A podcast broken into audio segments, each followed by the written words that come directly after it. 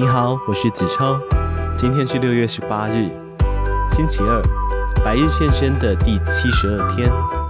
今天要为你选读的是由 A.Z. 贾克布斯所写的《幸福从谢谢这杯咖啡开始》，副标题是一场更接近幸福的感恩之旅。翻译人是叶延林，出版社是天下杂志出版社。这本书是作者发起一个挑战，挑战去向帮助他的人进行一个感恩的动作。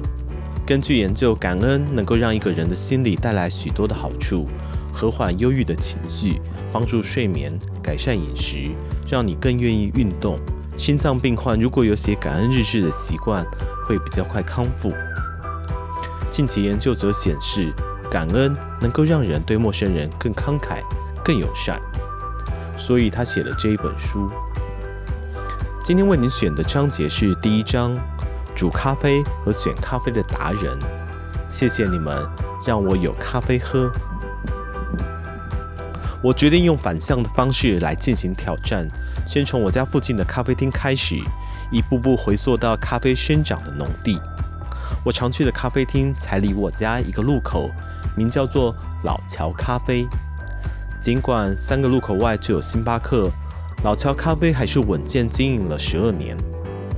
我挑了个星期四上午，跟着大家排队，准备好要说出感恩计划中的第一句：“谢谢你。”在排队的时候，一直逼自己把手机放回口袋里，认真注意周遭环境。毕竟在表达感激的过程里，要保持专注。不专心的时候说出来的感激，感觉很没有诚意。终于轮到我点餐了，服务生跟我打了个招呼，他大约二十几岁，头发扎成马尾，把我点的咖啡递给我，每日黑咖啡小杯。谢谢你给我咖啡，不客气。就这样，我的第一句谢谢还可以，没有惊天动地。我捧着那杯咖啡站在原地，心里想着要不要跟他解释我的挑战，我不该多迟疑那五秒。过分尴尬到快要让人怀疑我是怪叔叔了。我瞄了瞄后方的人龙一眼，就溜走了。过了几天，我鼓起勇气向服务生说明我的感恩专案。我问他愿不愿意和我分享煮咖啡的过程。他说他很乐意在值班时间结束后聊一聊。我要再次谢谢你给我咖啡。我们坐在老桥店里的小咖啡桌旁。谢谢你特地来谢谢我。他说：“我想要谢谢他，反过来谢谢我，特地谢谢他，但觉得这样下去就没完没了了。”他说他的名字叫做李忠，爸妈都是韩国的移民。他来纽约念大学之前都住在南加州。那么在咖啡厅工作是什么样子呢？这份工作不是一直那么轻松。他说：“那是因为你要面对一群危险的人类。”他们一早还没有补充到咖啡因。那你会遇到很多的奥客吗？我问。嗯，有些人态度真的很差。李忠说，很多顾客根本就不会对着他的双眼说话，他们一直盯着手机，喃喃地说出自己想喝什么之后，就掏出信用卡，完全不抬头。他也曾经被顾客咆哮，指责他做错饮料，凶到他哭出来。但他发誓，他真的没有做错。他还曾经被一个九岁的小屁孩斥责说他的热可可上面奶泡的图案不对。底中画了一只熊宝宝，那个小女孩想要一个爱心。我实在很想跟他说，他确实需要一颗心，因为他没有心。不过李忠说，奥克只是少数，大部分的客人都很友善，尤其当他先传递善意的时候。我跟你说，他真的很友善。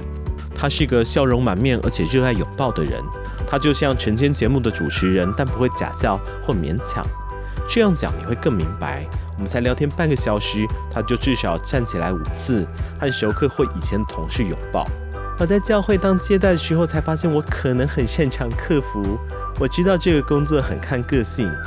当他在老桥咖啡时，就像他在教会一样。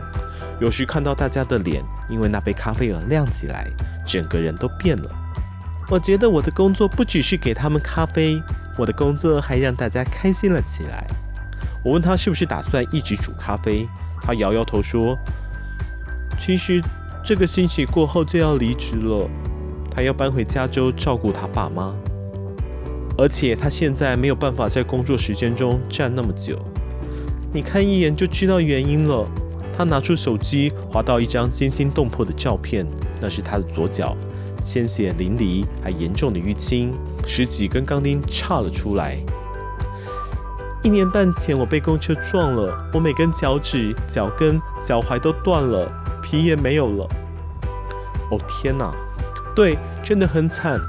李小姐说，她很舍不得离开常客。她提到南希和约翰，他们每个早上在咖啡厅还没有开门之前就来了。我总是问他们今天过得好吗？然后约翰会说，喝了咖啡就好了。他也会很想念同事，因为他们一直很支持他。他绝对不会想念被人视而不见的感觉。最沮丧的就是被顾客当成机器，他们不把你当人看，他们只把我们看成一种工具，或甚至完全不看我们一眼。我谢谢他，他给了我一个拥抱。我在回家的路上暗自下定决心，尽管我不会拥抱其他帮我煮咖啡的人。但我将来一定要直视他们的双眼，因为我知道我也曾经是那种不抬头就刷卡付钱的混蛋。我不知道我有没有对李小姐这么样没礼貌过，但我知道我一定曾经对别人这样做过，就把服务生、外送员、收银员当作贩卖机一样。我在办事的时候常常戴着足罩耳机，那只会让我看起来更不客气、更蠢。这是感激的杀手。加州大学戴维斯分校心理学教授罗伯特·艾蒙斯是公认的感激研究先驱。他说：“我们要先认清楚，其他人做了很多我们无法为自己完成的事情，这样才能过着感恩的生活。要产生感激之意前，你得先经过两阶段处理资讯：肯定与认同。”我们要先肯定别人为我们做的事，并且在心怀感激时，认同这一项的美好是来自于外在的协助。从今开始，当我和任何人有互动的时候，我都要肯定与认同他们。我要时时记得，他们都是有感受的人。至少在机器人取代所有服务业工作之前，我要尽量记得他们有家庭，有喜欢的电影。有难堪的青少年回忆，或可能有一双正在发疼的脚。好啦，今天的百日先生又到了尾声。那么不知道大家平常在买东西的时候有没有说谢谢的习惯呢？百日先生，我们明天见。